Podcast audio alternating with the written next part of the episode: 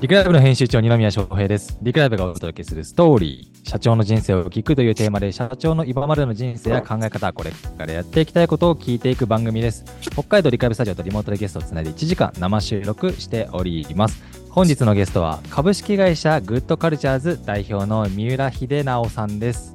よろしくお願いいたします。よろしくお願いします。お願いいたします。ということで、あのーちょっとね、紹介する前に、いきなりなんですけど、僕今日、はい。はい。1月5日で、めちゃくちゃ30度ぐらいあるんですよ、帯広、北海道が。ありがとうございます。なぜパーカーを着てるかと。ありがとうございます。ところで、はい。実はこの、まあ、いきなりなんですけどね、あ、そう、ポッドキャスト聞いてる人はわかんないんですが、あのーめちゃくちゃ、もう、こう、なんていうんですか、この、体にいいリカバリーウェアってやつですね。はい。ですよね。リカバリーウェアっていうのを今日着てきてて、ちょっとね、ちっちゃいんでわかんないかもしれない。ここに僕の会社のロゴが入ってるわけですよ。これをね、作ってくれた会社さんが今日のゲスト、グッドカルチャーズの三浦さんなんですよね。ありがとうございます。よろしくお願いいたします。よろしくお願いします。ちょっと簡単に自己紹介いただけます？えっ、と、会社のですかね、私のですか、あ、もうそうですね。もうかグッドカルチャーズ、ちょっと三浦さんの話だけ簡単にでいいです。あ、わかりました。えっ、と、グッドカルチャーズ代表の三浦と申します。えっ、と、グッドカルチャーズはですね、あの、カルチャーグッズというサービスを運営している会社になります。えっ、と、またちょっと詳しく後であのお話しするかもしれないんですが、えっ、と、コーポレートグッズと言ってですね、あの、こう、インナー向けのグッズですね。えー社内文化だったりとかに貢献できる、まあ、きっかけになるようなグッズっていうのをですね、あのー作成させていただいているサービスを運営している会社になります。はい。で、今場所どこからですか？今、あの、群馬から、はい、あの、ね参加させていただいてます。はい。いや、僕ね、あの、ホームページ見たとき、あのーめちゃくちゃイケてて、グッえありがとうございますカルチャーグッズのサイトも、まさかね、群馬でやってるなんて思いもしなくて、よく言われますね。ねえ、なんで、まあ、それがなぜ生まれてったのかみたいな今日は話を聞いていこうかなと、そしてこれからね、何をしていきたいのかっていう話を、えー今日は聞いていこうと思ってますんで、皆さんも最後までどうぞよろしくお願いいたします。お願いします。えっと、もうちょっと簡単にグッドカルチャーズなんか、うんと、ポイント絞って説明すると、まあ、今の説明だと、まあ、グッズを作ってますっていう、すっごい簡単に言うとそういうことだと思うんですが、何が、あのー強みにされてるんですか？あ、ありがとうございます。えっと、まずですね、いくつかあるんですが、まず、えっと、アイテムの、えーところからお話をするとですね、3つあうんのアイテムで大事にしていることがあります。えっと、1つ目が、えっ三つと、アイテム自体の、はい、高品質さですね。で、うんもう一つが、えっと、そのアイテム自体のストーリーです。まあ、例えば、えっと、燕三条の職人さんが手加工でグッズを作っているとかですね。そういったアイテムの、まあ、ストーリーがあるアイテムというところ。で、もう一つが、えっと、はいサステナブル、えー環境配慮されているというところですね。このアイテムの、その3つのですね、えっと、ポイントを中心に、あの、アイテムラインナップをしているというところが一つの特徴になります。なるほど。はい。あのー通常こう、グッズ作るっていうと、僕も、この、10まあ僕社会人生、社会人経験10年ぐらいの間にも、まあいろんな、まあ3社目で今やってるんですけど、はい。やっぱなんか局面で、こうイベントとか、何周年とか、えー、やっぱグッズ作るじゃないですか、会社って。結構シーンが多いと思っていて、はい。で調べると出てくるのが、大体こう、既製に対しての、まあノートとか、うんうん。えー、ボールペンとか、あとはい。T シャツとかに、とりあえずもうロゴ載せれますよとか、うん何周年って載せれますよみたいなサイトいっぱいあるじゃないですか。はい。で、もう安くて、なんか10着、ですねいい10着でなんか1万円とか、うん。なんかそういうの溢れている印象なんですけれども、はい。ちょっとそことは全然違うやり方してるなと思っていて、あはい。どう、どう見てます？そういうのあ、とそうですね。。あの、我々はですね、あの、ノベルティと、今、あの、二宮さんにご説明いただいたものは、ノベルティと。ノベルティね。はい。つまり、まあ、反則目的でですね、えっと、作るケースが多いんじゃないかなと思っていて、なるほど。はい。我々は反則物ではなくてですね、その会社のコーポレートをですね、象徴するようなアイテム、もうアイテムを使って、えー、企業文化だったりとか、エンゲージメント向上のきっかけにしていただくような角度でグッズを提案しているサービスになります。なんかあの、パタゴニアとか、はい。ああと何かあります？すごい有名なところとやってたりとかしてますよね。そうですね。ありがたいことに、はい。パタゴニアさんのですね、あの、アイテム、グッズに、えっと、パタゴニアのボディに、はい、えっと、まあ、苗レをできるというところですね。あの、パタゴニアさんと契約結ばせていただいていて、えー、まあ、やってたりですね。あと今、二宮さんが着ていただいているのが、テンシャルというブランドなんですが、テンシャル、そう。はい。D2C でですね、最近リカバリーウェアでかなり、あの、今拡大、急成長中のブランドなんですが、まあそういった、あの、有名なブランドだったりとかと一緒にコラボさせていただきながら、えー、そういったアイテムを使って企業グッズを作っていくというような形になります。いや、そうですよね。あのー、大体 T シャツとかこういうのなんか作ろうとすると、ユニクロさん強いですよね。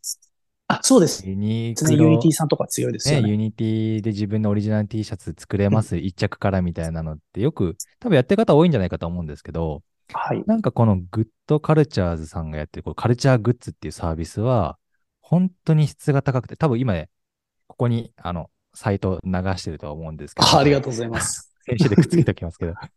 あのね、いろんな、本当に、なんでしょうね、ウォッシュタオル、これも天然素材のだったりとか、竹の、竹の歯ブラシとか。そうですね、バンブー歯ブラシとかですね。はい。あと、ウェアから、ボールペンもいいボールペンですよね。その、100円とかじゃない。そうですね。まあ、いろいろはあるんですが、はい。あの、できるだけそういう、こう、高品質なものっていうことを中心に、まあ、全部が全部ではないんですが、ラインナップしているというところが、ね、はい。一つの特徴ですね。うん。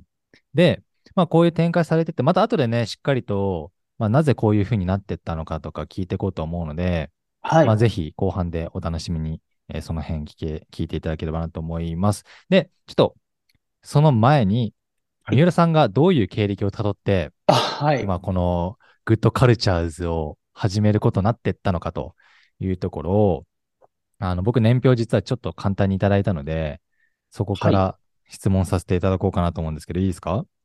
あ、もちろん。よろしくお願いします。えー、明大出身ですね。明治大学。あそうですね。はい。はい。もうエリート。いや、全然エリートじゃないんですけど、えー、なんとかギリギリ滑り込み入れたっていや、まあまあでも、それなりの学力がないと入れないですから。いやいやいや。で、明治大学出身の後、これもそうですね、突版印刷。はい。あ印刷会社最大手ですか？で、新卒そうですね。はい。はいこれは新卒で突版さん行ったのはな、なぜですか？はい、ありがとうございます。あの、もともとですね、私、あの、起業にすごく興味があって、学生の時から。うん。うん、で、まあ、起業ずっとしたいな、というふうに、まあ、子供の頃から思っていたんですが、まあ、父が、あの、また後で話すんですが、また会社をやっておりまして、うん、うん。で、そこが印刷会社なんですね。はい。で、私が就職活動していた時は、ちょうど就職氷河期が、まあ、ちょっと溶けかけというかですね、でもまあかなり厳しい環境下だったんですが、もともとベンチャーにまあ行こうとは思ってたんですよ。はい。ですが、まあ大企業からまあ一応泣いていただいてですね、まあそれをまあ親に話をしたらですね、すごくこう親がまあ喜んでくれたんですね。なんでまああんまり今までその、親孝行ってしたことなかったなと思って。なので、まあ、喜んでくれたので、まあ一旦うちも印刷会社やってたので、印刷会社の大手に一回就職して、まあもともと3年で辞めようと思って入ったんですけど。あ、そうだったんですか？はい。なんかそこで3年で辞めようと思ってた理由は何なんですか？あ、もう、あの、起業したかったね。ああ、もう、3年で起業しようと思ってたんですか？まあ、当時は子供だったんで、まあちょっとよくいろいろ分かってないところがあったんですけど、まあとりあえず3年かなと思って、はい、はい、はい、入らせていただきました。突版さんではどういうことしてたんですか？突版ではですね、あの、私が入った時から始まったちょっと特殊なコースに選ばれまして、あの、はい、全国に突版ってまあ営業所があるんですけど、まあ私東京採用なんですが、うん、で、そこからこう全国の営業所にですね、えー、400人くらい同期がいたんですけど、まあ20人弱ぐらい選ばれて、それでまあ地方に、まあ急にこう地方の営業所に配属されて、で、2年後に戻すよっていうコースだったんですね。ほう。で、私が盛岡に、あの、岩手県の盛岡営業所にいてですね。はいなんで2年間盛岡にいて、で、2年後戻っ、東京の本、えーに戻ってきたっていう感じになりますね。はい。え、それ、い盛岡でって何してたんですか？営普通に営業で行ってきました。はい。もう、もう、単純に、じゃあ印刷の営業。そうですね。まあ、突版で言うと、印刷と言ってもですね、なんか結構広告代理店的な動きが結構多いんですが、はいはいはい。そうですよね。はいまあそういった、ははい、営業になりますね。いうん。あ、じゃあ、東、まあでも東京じゃなくていきなり地方だったんですけど、どう、どうだったんですか？いや、まあ最初、私東京配属をすごく希望してですね。まああの入社のはい時人事とそこ握って入ったはずだったのに、まあ急に地方だったので、もうかなりですね、会社にですね、ちょっといろいろクレームは言ったんですけど、まあなかなか変えられることではなかったりするので、はい。はい。ただ、行った、行ったらですね、すっごい楽しくて、私、あの、盛岡第二の故郷だと思ってるんですけど、ええはい、すごく楽しい時間でしたね。なるほど。まあそこでしっかりじゃあ、社会人の基礎を磨いて、まあ基礎を磨いたのかどうかあれですけど、はい、楽しく過ごさせていただいたと。楽しく過ごして。はい。で、3年目東京戻ってきてどうしたんですか？東京戻ってきて、えっ、と、ちょっと大きな百貨店の担当になったんですが、あの地方でやってたのはですね、まあ私、新人だったんですけど、もう人数もいなかったので、はい。結構裁量権が、あまあ、あってですね、自分一人で動いていたんですけど、東京に戻ってきたら、まあチームでですね、一つのクライアントを担当するという形になったんですね。で、まあちょっとそこでですね、えっ、と、一緒こう、チームでやる営業っていうのがなかなか私はそんなにこう、面白みをですね、あまり感じれなくて、うん。それで、えっと、まあ、もともと3年っていうふうに思ってたんですが、えっと、4月に帰ってきて、まあ、ゴールデンウィークにはですね、えその年のですね、だから2年と2ヶ月ぐらいではもう辞めることを決めて、で、そこから、あの、まあ、どう、どうしようかなっていうことを考え出したということですね。うん、なるほど、なるほど。うんまあ、チームのね、あのー難しさ、あ、でもそこで初めてチームの壁があったんですね。か壁というかですね、うん、な、なんていうんですかね、すごくいい方々だったし、あの、本当にお人柄とは大好きなんですけど、うんと、その、スピードみたいなものがですね、やっぱちょっとなんか私とギャップが結構いろいろあって、生きてる生きていく考え方のスピードみたいなところですね。早かったってことですか、それは。は早かったというか、まあ私の場合、その、ずっと勤め上げるっていうもともと概念がないので、ああ、なるほど。その方々はもうずっと勤め上げるっていう風な感覚でこう働かれていたので、ちょっとそこに対して非常にギャップを感じたというところですね。逆に三浦さんが早、まあもうこうどんどんやりたいのに対して、周りがもっとゆっくりやってこうみたいな、そういうギャップですか？まあそうですね。まあ大企業ってでも結構そういう側面あるかなと思うんですけど、はないる。ほど。で、あの、3年やった後、はい。えー、もともと辞めるつもりだったわけですけど、はいリクルートには2008い年からはい。入っていて、これはなんかどういう転機だったんですか？あ、そうですね。そこでまあ辞めることを決めて、まあ先ほど申し上げたように起業したいと思っていたんですけど、うん、うん。うん、ただまあその突版にいた2年間の中ですごい楽しかったんですが、やっぱりそんなにこうんう厳しい環境ではなかったので、やっぱり成長っていうのがあんまり多分自分の中でできてなくてですね。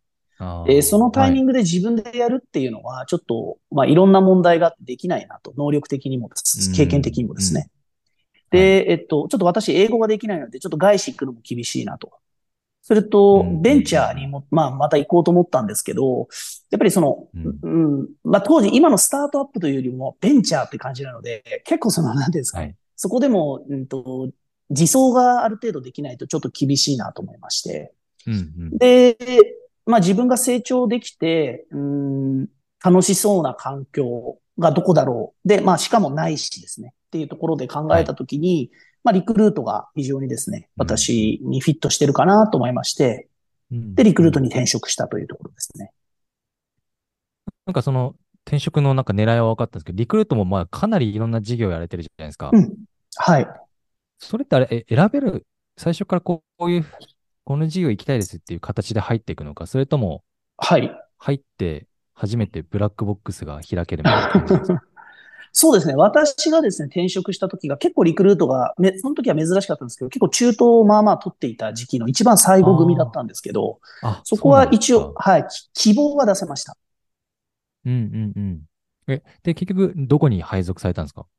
私、あの、HR っていうですね、ヒューマンリソースのカンパニーに、はい、当時はですね、今のリクルートも、ちょっと今直近の形は私ちゃんとは分かってないんですけど、上場したりとかしてい。ろいろ形が変わってるんですが、はいうんうん。私が入った時は、まあ、もともと江添さんという方がですね、リクルートを創業したんですが、まあ、その元々のリクルートの形に一番近かった最後の世代という感じですかね。で、えっと、2008年当時、うん。はい。でリクルー何が一番強かったですかね？そうですね。その時私、あの、リクナビっていうですね、今はちょっとリクナビはいろいろあるかもしれないんですけど、はいあの、はいはい。リクナビがすごく強い時代で、うんうんうんで入った当時はリクナビ、新卒のリクナビの営業をしてました。なるほど。じゃあ、まあ一番主力部隊の営業っていうことで、主力というか、まあそうですね、創業事業ですね。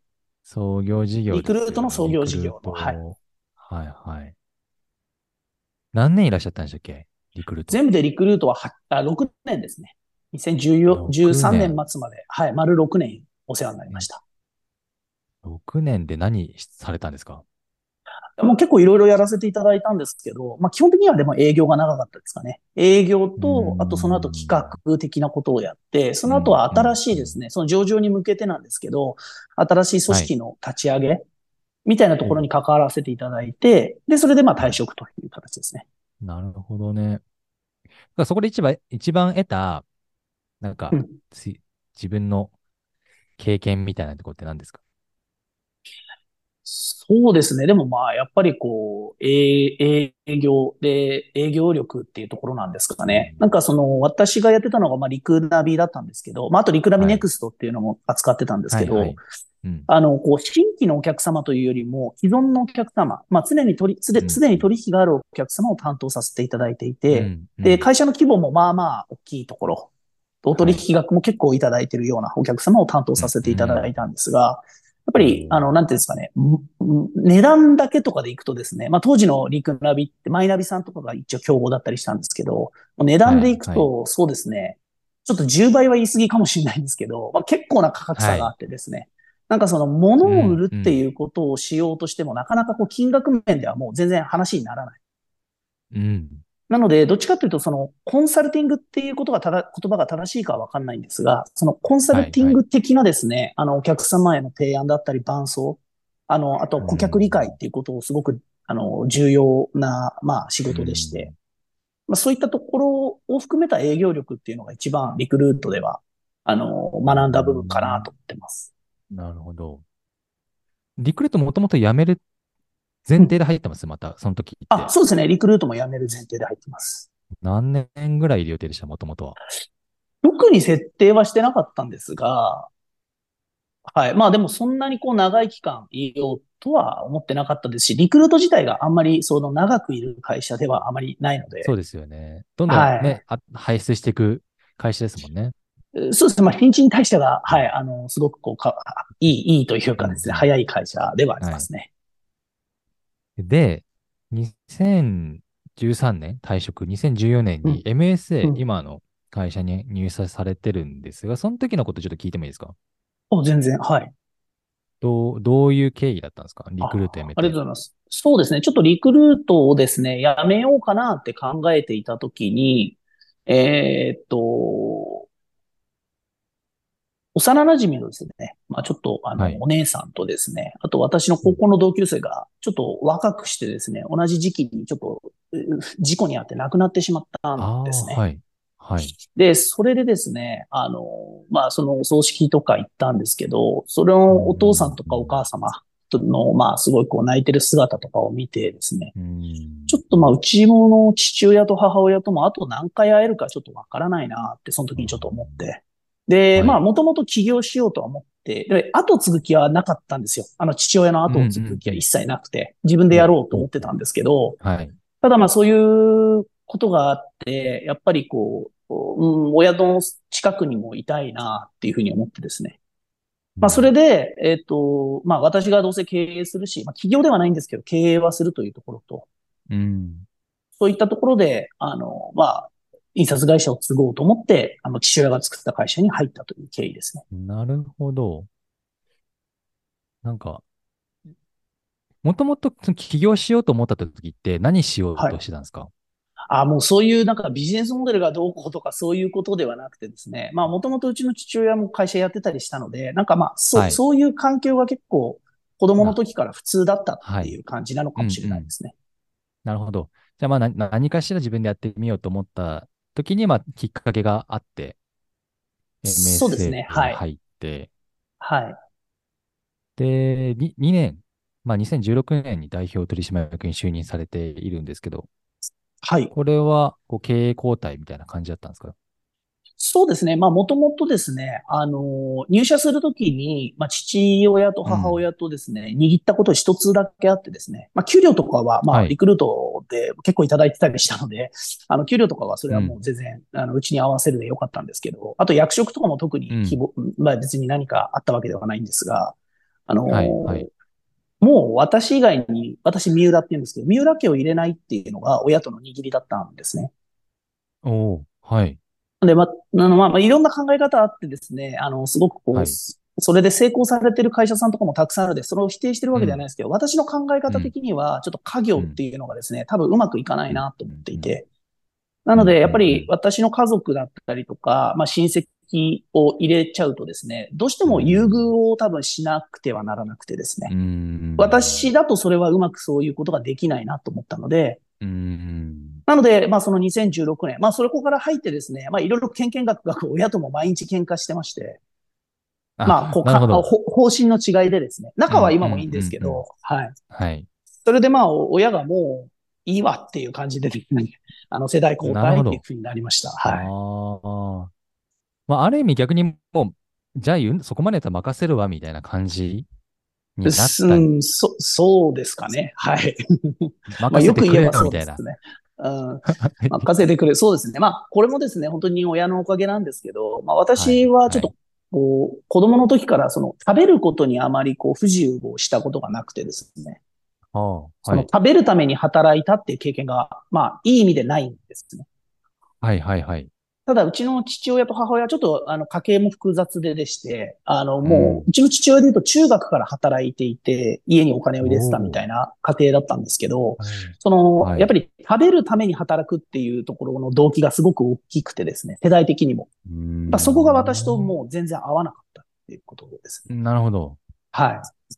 それはやっぱ経営方針にも反映されてたというか。そうですねこと。なんですか？はい。うん。うん逆に言うと、三浦さんは、の軸、うんこの経営の軸ってどこになんですか？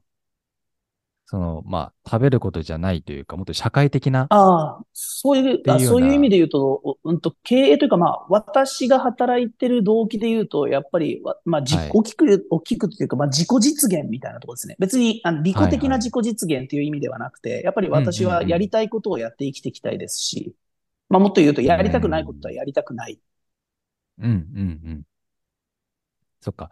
じゃあまあ、お金稼げるからもう何でもやるよっていうことじゃなくて、自分の大事にしたパフォーマンスを発揮できるところでしっかりと仕事をしていきたい。そうですね。はい。もちろんビジネスなので一定の利益だったりとか、まあ売り上げとかですね、そういうじ業績面っていうのはすごく大事だとは思うんですけど、うん。なんか過度にそれを追うというよりも、やっぱり自分が正しいとかですね、楽しいって思えることにできるだけ人生の時間を使いたいなと思ってます。えで、MSA 入社され、まあ、入社して2年で社長になってるじゃないですか。はい。そっからどうしてったんですか？自分が代表権を持って、はい。最終責任者になって、はい。どう、どう経営してきたんですか？そうですね。まあ、うちあの、印刷会社なんですけど、えっ、と、ちょっとまうんあ、専門分野の話なんですけど、シルクスクリーン印刷っていうですね、ちょっと印刷の中でも結構特殊な印刷をやっている会社なんですね。で、なんで紙の印刷とかはしてなくてですね、まあ、わかりやすく言うと、工業製品の印刷部材みたいなのを作っている会社なんですよ。工業製品の印刷物って例えば何ですか？うーんと、まあ、うんと、例えばですね、まあ、えっ、と、こう、何かのこう、機器に組み込まれている名板って言われているような、はいはいはいはい。あの、なんかこう、例えばか家電の、こう、ものの中にこう、過色のものがあると思うんですけど、例えばなんか、んなんか、なんか、なんか書いてあるやつとか、ボタンとかですね。なるほど。はいはいはい。そういう、そういうような、あの、分野のものをやっている会社なんですね。うんうんうんうん。で、まあ、うち、そんなに大きな会社ではないんですけど、それでもシルクスクリーン印刷会社の中ではまあまあ大きい方で、うんで、お客さんもですね、あの、ちっちゃい、う我々はそんな大きな会社じゃないんですけど、一部上場企業とですね、まあ、直接口座を持ってやり取りしているような会社で、非常にこう、業績的には売上はそんなにないんですけど、利益率もまあまあ高くて、その印刷においてはですね、非常にまあ安定はしているような会社だったんですね。うんうんなんではい一番のやっぱりうちの会社のストロングポイント、印刷会社の方のストロングポイントは顧客接点とですね、まあ業界での実績っていうところになります。うんうん。なるほど。で、えっと、私が社代表になってからですね、まあいろいろやったんですけど、うんと、やっぱり一番注力してきたのは、やっぱり組織づくりですかね。はい。んまあ、MSA さんってもともといらっしゃった社員さんってそのままずっと残っていただいてたんですか？あ、もちろん。交代したとも。ではい組。織づくりっていうと多分ど、どこら辺から見直してったんですか？もうですね、うちの父親の時代は、あの、組織っていうものが、ま、まずなかったんですね。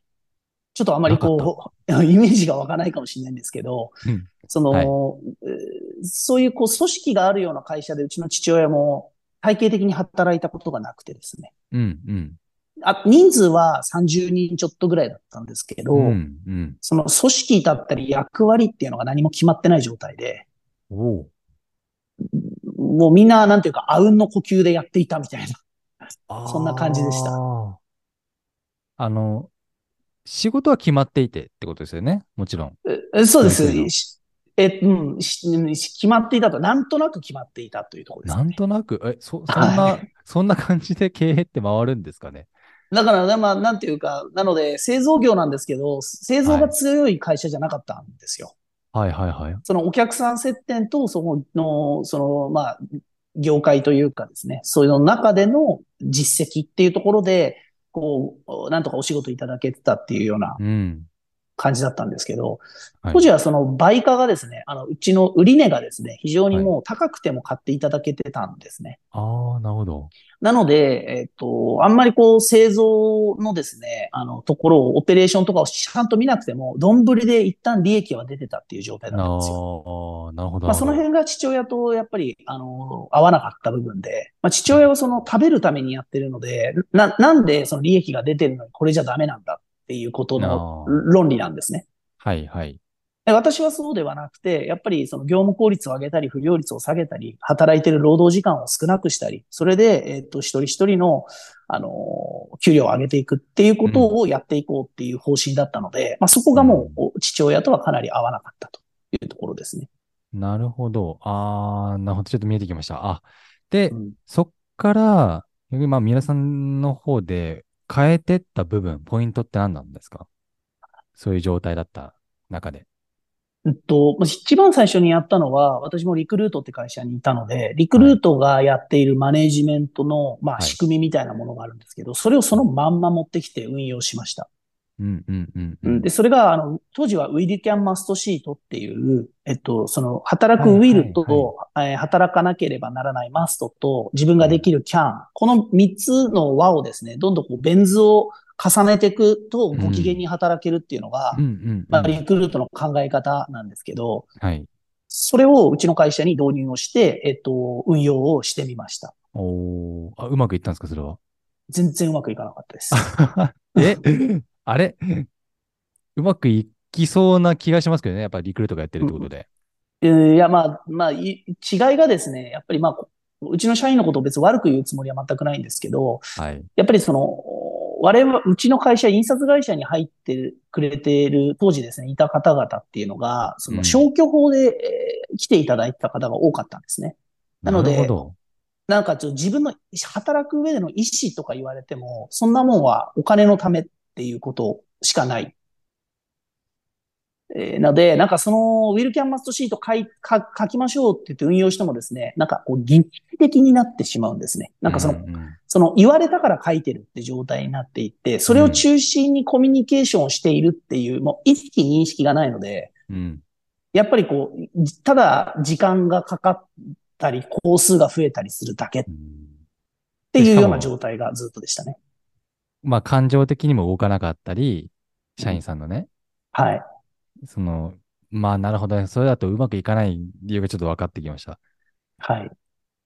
それが何年ぐらいですか？その時って。そういうことやり始めたの。すぐですか？あ、すぐですが、まあ私は代表になる前ぐらいからですかね。ああ、はじゃあい。2016年前後ぐらいからそういうことやって、うまくいそうかずですねに、はい。え、その後どうしたんですか？えっと、その後ですね、あのーちょっと今いろんなことはやったんですが、あの、できるだけこう、私は、うんと、じゅ、まあ、従業員に、まあ、自立してですね、楽しく働きてもらいたいっていうのが、まあ、ベースにあり、あってですね。そっちの方が人はパフォーマンスを発揮できると思っているので。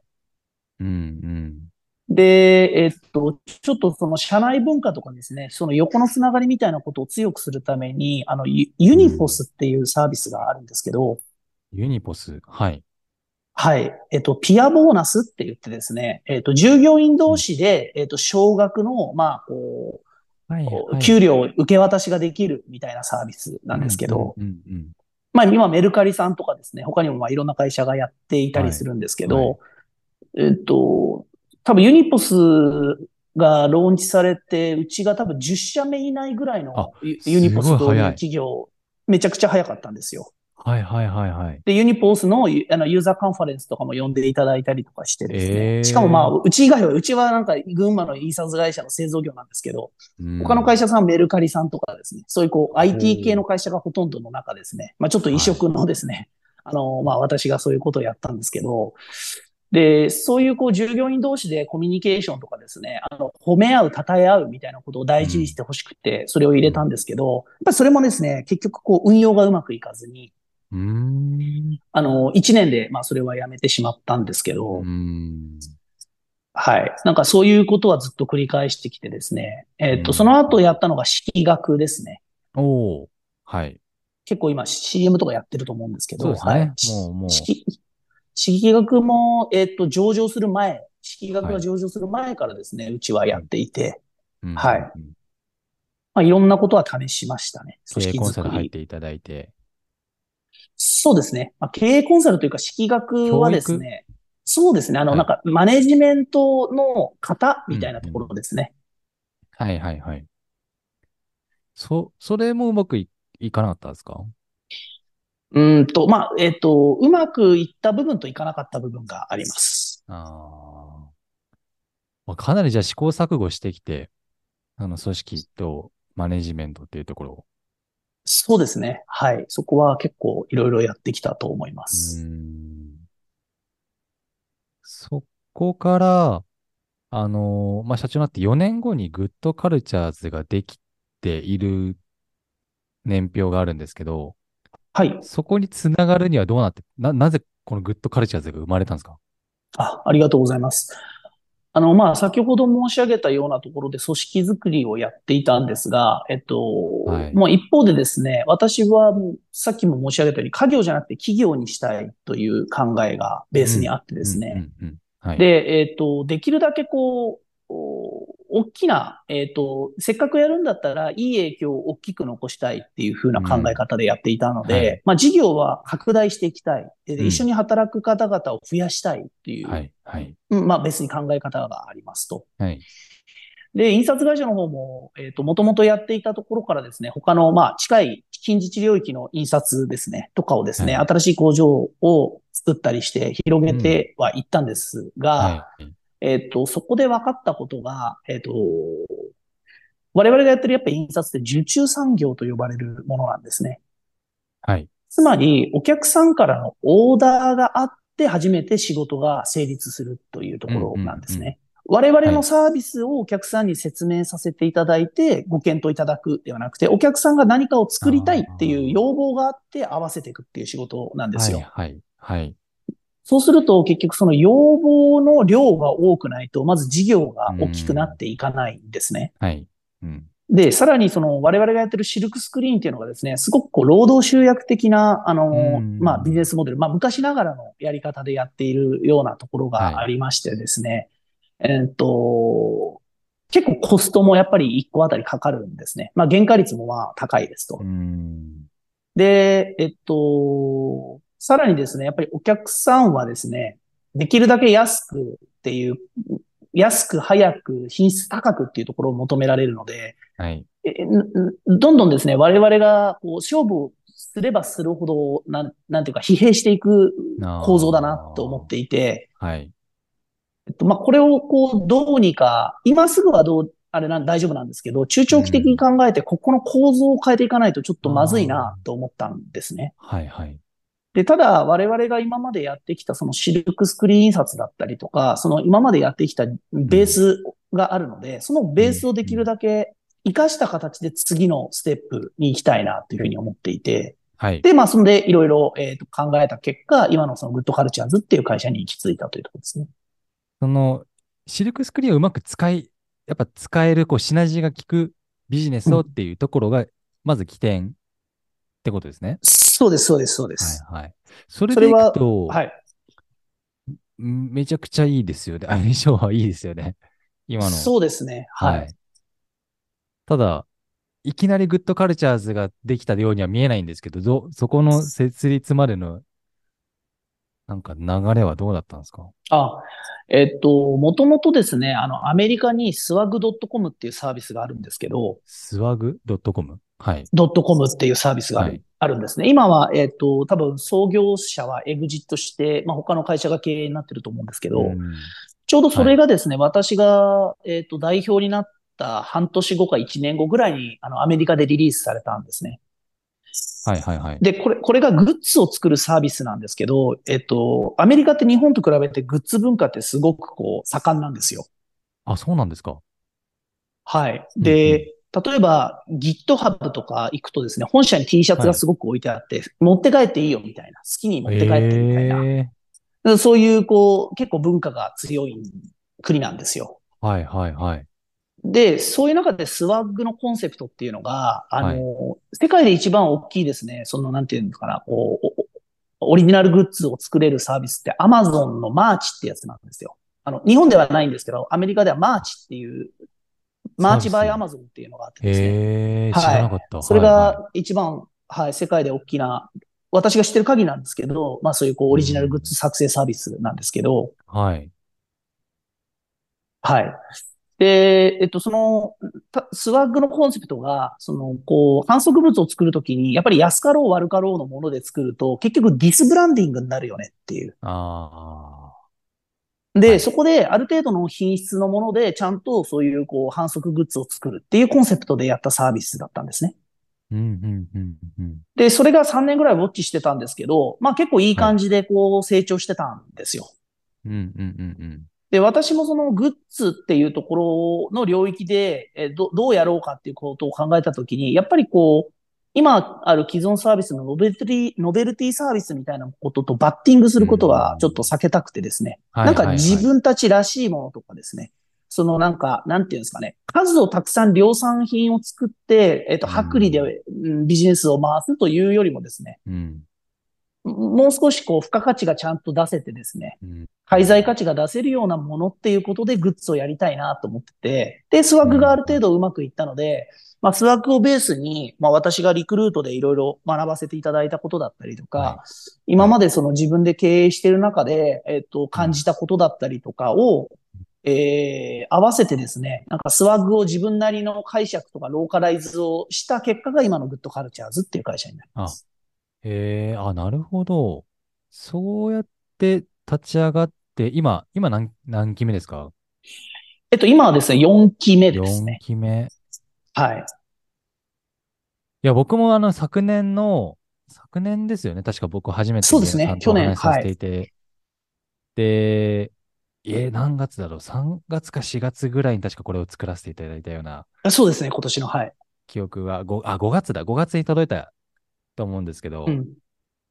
や、やっぱね、楽しかったんですよ。あの、これを作ろうっていうところから出来上がるまでの、この流れ。なんかね、か、なんかその予算じゃあ何万円で、うん。なんかばらまけるやつ作れるっていう話とはまたちょっと違う、まあちょっと特殊なつ、あの、今回、なんていうの、社員がちょっと有志的にね、あの、欲しいあ人っていう感じで作ったんで、ちょっと多分他の会社さんと違う気がするんですけれども、なんて言うんだろうな。そんな安くないんで、正直。そうですよね。はい、そうですね。500円、1000円で作れるものではないので、やっぱ真剣に考えたし、はい、何が必要か考えたし、うん、えー、まあ次もなんかできたらいいなと思って、まあやっぱそういう話上がった時に、やっぱこう、グッドカルチャーズさんの話の中からやっぱこう、どれしようかなみたいな話になるんですけど、なんかこの文化ってなんかないなと思って、他の会社さんと全くちょっともう別物別サービスとして認識しているというか、もう、もはや。はい。そう、だから僕、ノベリティって言葉最初出てこなかったんですけど、やっぱそうそうなんですよ。ノベリティの会社ですよねって思ってなかったっていうのがあって、うん、なんかこの辺の価値観みたいなのって、まあ、さっきね、スワグ .com から、あのー、なんですかね、まあ考えを拾ったというか、はい。ベンチマークされてたってことだったと思うんですけど、日本において、この価値観って浸透しそうですか？ちょっと質問変わりますけど。そうですね。まあ、浸透、我々がさせたいっつったらおこがましいんですけど、させたいと思ってますし、はい、うん、なんか、グッズってまあ捉え方によって、まあいろいろこう、まあ好きな方もそうじゃない方もいるなと思っているので、全員が全員こう、なんていうんですかね、こうハマるかはわからないんですけど、うん。うん。やっぱりこういうのが好きっていう人、まあ、まだ好きでも嫌いでもない人もたくさんいると思うので、なんかいいよねっていう風な価値観とかですね、あの、マーケットは広げていきたいなとは思ってます。うん、うん。なんか最近本当に、あの、まあ、オフィスにお金かけたりとかする会社さんとかって結構自分のロゴをドーンって置いたりとかするじゃないですか。はい。なんかそれと合わせてやっぱ社員さんもこう同じこう T シャツを着てるとか、マグカップが同じとか、シール貼ってあるとか、なんかこういうなんか貴族意識をすごく高める一つの接点だと思うんですよね、グッグッズって、うんうんうん、会社のグッズって。ま、はい。なんか、あた、うん、ベンチャー企業、スタートアップ企業とか間違いなくこれ受け入れ、もうそもそも欲しい、必要だって思ってる人多そうですけど、どうですかね？そうですね。あのー、先ほどちょっと最初に少しお話ししたところとも重複するんですけど、はい、その、何をもらうかっていうのもすごく大事だと思うんですよ。アイテムのそのクオリティっていうところですね。っていうのも大事なんですけど、どういう、まあ、背景とか意図でもらうかっていうストーリーもすごく大事だと思っていて。例えばですね、誕生日プレゼント、私妻がいるんですけど、妻からまあ、例えばなんかお財布もらいましたと。その時に、はい、なんかお財布が例えば、まあいいブランドだったとしたら、そのいいブランドっていう機能的価値はすごく嬉しい一因だと思うんですね。うん、なんですけど、例えばそのお財布を妻が、まあ、自分の時間を使って私のために買い入ったり見に行ったりしたりとか、私のことを考えながら買ってくるっていう、その時間とか、あその思いとか、そういったものをですね、その我々情緒的価値って呼んでるんですけど、その情緒的価値と機能的価値、はい、両方あるとですね、やっぱりグッズの、まあ受け取った側の方の感じ方っていうのが大きく変わってくるなと思っていて。はいはいはい。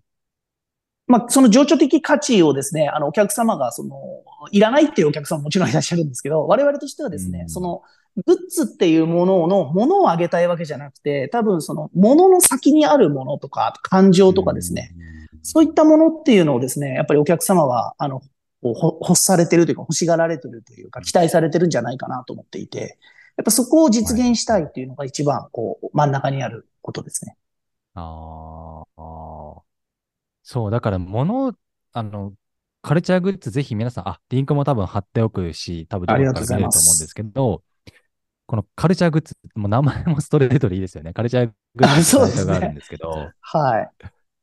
そう。通常ってなんかこの、なんか用途に合わせてっていう、なんかね、こう、ノベルティ記念品とか、あとペン、まあ、なんていうんですかね、文房具とか、なんかそういう感じで選ぶところからスタートすると思うんですけど、カルチャーグッズさん、あの、一番上にボックスってあるんですよ。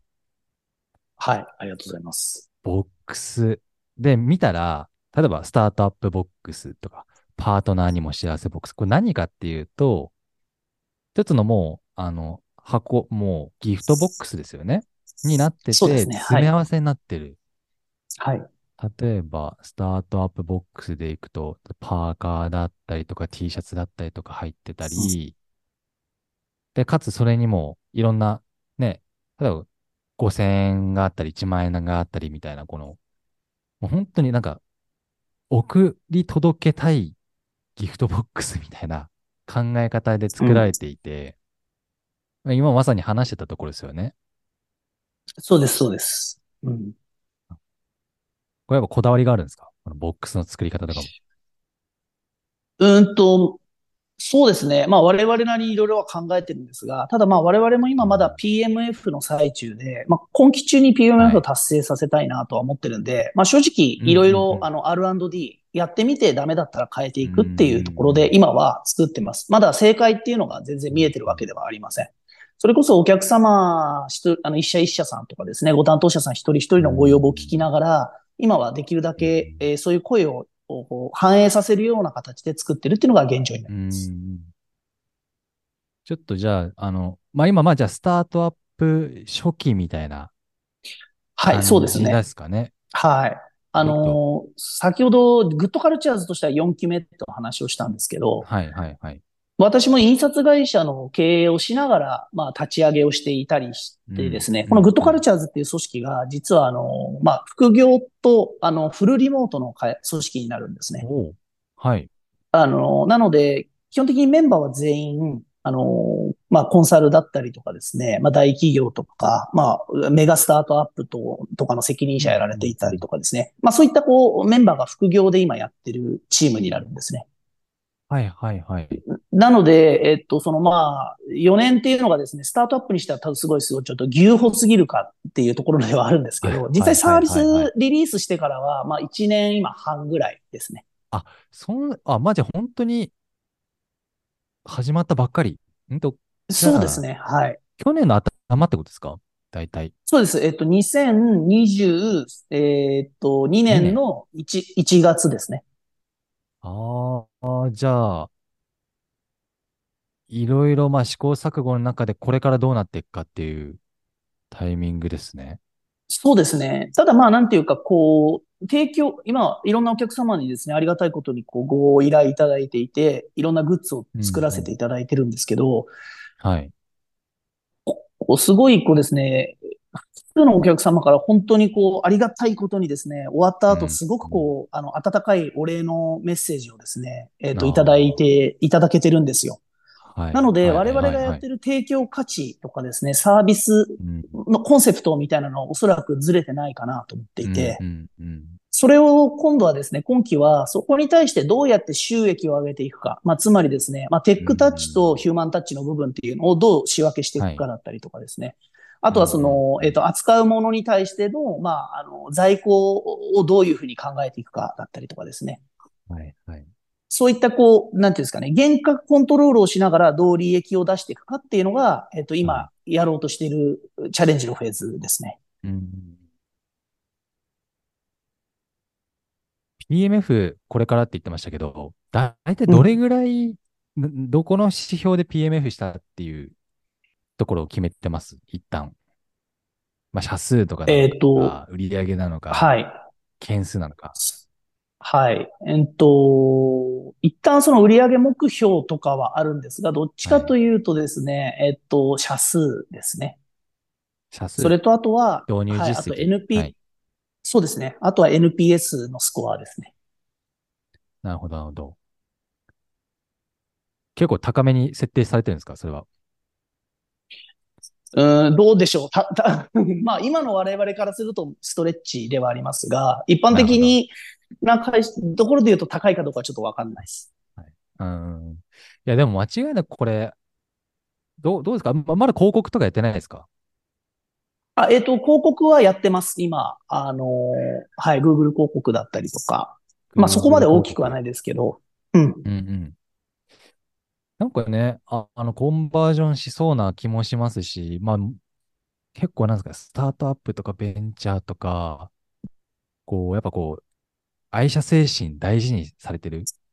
会社とか特に、あの、いや、これちょっとうちの、これうちの社員聞いてないってほしいんですけど、うちもなんかその、ボールペンとか、グッズであったんですよ。社、あの、会社のロゴが載ってる。うん。うん、で、めちゃくちゃちゃんとしてるペンなんですけど、はい。僕はもらわなかったです。まあ、欲しい人って言われて、僕もらわなかったんですけど、なんて言うんだろうな。こう、やっぱグッズのレベル感とか、質感とか、やっぱ大事に思う人もいるだろうし、かつ、なんて言うんでしょうね。結構組織が大きくなればなるほど、あいこう会社愛をすごく大事にしてるトップメンバーと、いや、そんなのダサいじゃん。何言ってんの？みたいな メンバーに分かれるというか、うん、うん。なってくるような部分もあったりして、な、なんて言うんでしょうね。このカルチャーグッズがすごくいい意味で、そういう文化をまとめる、なんかきっかけになったらいいなってずっと思ってたんですよ。この話を聞いた時から、自分、自分の会社に当てはめた時に。だからね、ぜひね、これもっと広まってほしいですよね。ああ、そうですね。ありがとうございます。なんか我々その、なんていうか、カルチャー形成で大事な点って二つあるなと思っていてですね。はいはい、はい。えっと、一つが、えっと、まず、言動一致ということですね。これグッズは関係ないんですけど、正直。あの、やっぱり会社が言ってることとやってることがいかにこう、うん、従業員が一致してると思えるかってことですね。うん、うん。サステナブルって歌ってるのに、なんかそうじゃないことをですね、会社が堂々とやっていると、やっぱりそう信頼をしてもらえないと思うんですね、従業員側から。なるほど。はい。はい。で、もう一つが、えっ、と、そこに対しての接点頻度ですね。その言っていることに対してっていうことの接点頻度をいかに多くするか。ここでグッズが、はいあの、効いてくると思うんですね。はいはいはい。で、別になんかグッズにですね、なんかスローガンを思いっきり入れてなくても、私はいいと思ってまして、それよりもそのグッズをもらった時に、例えばその背景とか意図とかなんでそれをあげたのかとかですね、どういうこう思いで働いてほしいのかみたいなメッセージと一緒に、まあお渡しすることを我々提案してるんですけど、はい。で、それをもらった時って、まあ文面全部は覚えてなくても、なんかそんな感じでもらったなっていう、こう、ちょっとのこう、頭によぎる瞬間っていうのは、それを見たり使ったりすると多分あるなと思っていて、確かに。そうするとですね、言っていることとの、まあその会社の考えとの接点頻度っていうのが、うんうんあの、た、保ちやすい。カジュアルな形で保ちやすいかなと。なんか、張り出しとかですね、そういったものもき重要だとは思うんですけど、なんか、その、うんうんポジティブな形で受け入れるものでもないかなと思っていて、そういうものっていうのあは。あ、はい。でグッズっていう形態を通すと、その、そのグッズに愛着があれば、使いやすいとか、嬉しいと思えばなんですが、やっぱりそこに対してのこう、ポジティブな設定頻度っていうのが結構カジュアルに作れるツールなんじゃないかなと思ってまして、うんうんうんうん。まあそういった形でグッズを活用して、えっとまあエンゲージメントだったりとか、社内カルチャーの醸成のきっかけ、うん。それで設定頻度を増やしていくってことをご提案しているというところですね。なるほどね。ちなみになんか、グッズとして、なんか導入しやすいものって何ですか？今ちょっと三浦さんも、あれですよね。はい、これ、そうですね。我々、はい、我々の、あの、はい、これ、メメンバー全員に渡して。えっ、と、な T シャツのあれる、カルチャーグブランッズオリジナルフォーマル T シャツ。あ、そうです。あの、ど、どの、ああれですごめんなさいカルチャーグッズの中にある。あ、ごめんなさい、ごめんなさい。もう一回聞きます。あ、すいません。はい今。大丈夫です？聞こえます？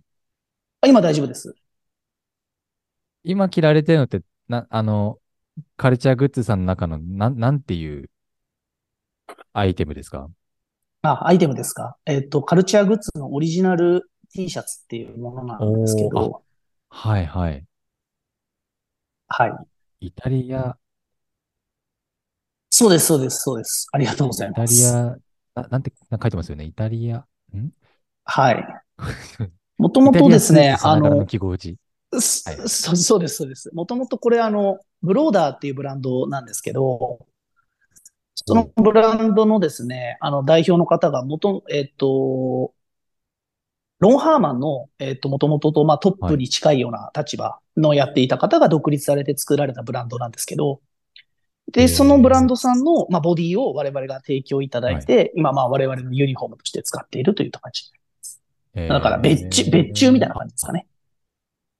はいはいはい。なるほど、すごい。別注いいっすね。なんか何からスタートするといいですかね？こう、そうですねすからもう T シャツは。はい。もうなんか何でもいいかなと思うんですけど、なんかこう、ワークシーンとかですね、あのー例えば、組織の年齢構成とかですね、あーそういったものによってなんかアイテムってこれがいいっていうのは結構千差万別だなって思ってまして、うん。うん、ただまあ定番でやっぱり多いのはですね、T シャツとかパーカーとか、そういったものはまあ定番としては多いですね。あの、なんていうんですかね。なんかもともと僕らの会社はそのスーツとかなんですよ。結構かオフィス系の服あ着てる人が多くて。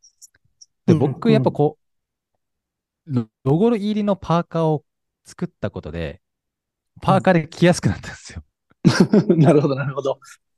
なんか大義名分的な。なんかそう、そうそうそう、なんかそういうのもあって、で、かつみんな着てると、なんか一体感あるし、なんか自分の会社のこう、サービスが好きとか会社が好きみたいな気持ちになれるので、なんか、大して気にしてないと思うんですけど、みんなね、そんなうんあのうん。好きで着てるとかじゃないと思うんですけど、あれば着るっていう感じなんで、なんかそういうのもうん。含めて、すごく、なんかいい文化になってるんじゃないかなと思って、うん。ありがとうございます。そう言っていただけるとめちゃくちゃ嬉しいです。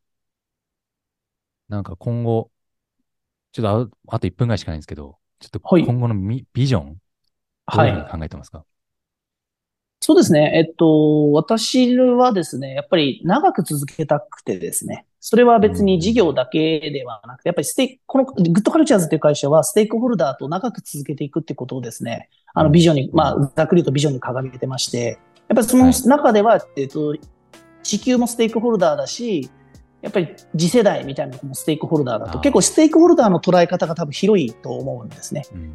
なんか、そこをですね、あの、その口だけではなく、さっき言動一致お話ししたんですが、できるだけその、うん。あの、私が、まあ、嬉しいとか、素敵だ、正しいって思う形で言動一致、えーさせていけるような、あの、サービスにしていきたいなと思ってます。うんね、いや、間違いなくね、ゆこう徐々にですけどなっていくと思うんで、めちゃくちゃ応援してます。まありがた僕らもありがと作うございらせてください。ますぜひ、はい、気になる方はぜひあの調べていただけるとと思います。ありがとうございます。ということで本日はストーリー株式会社グッドカルチャーズの代表三浦さんでございました。今日はありがとうございました。ありがとうございました。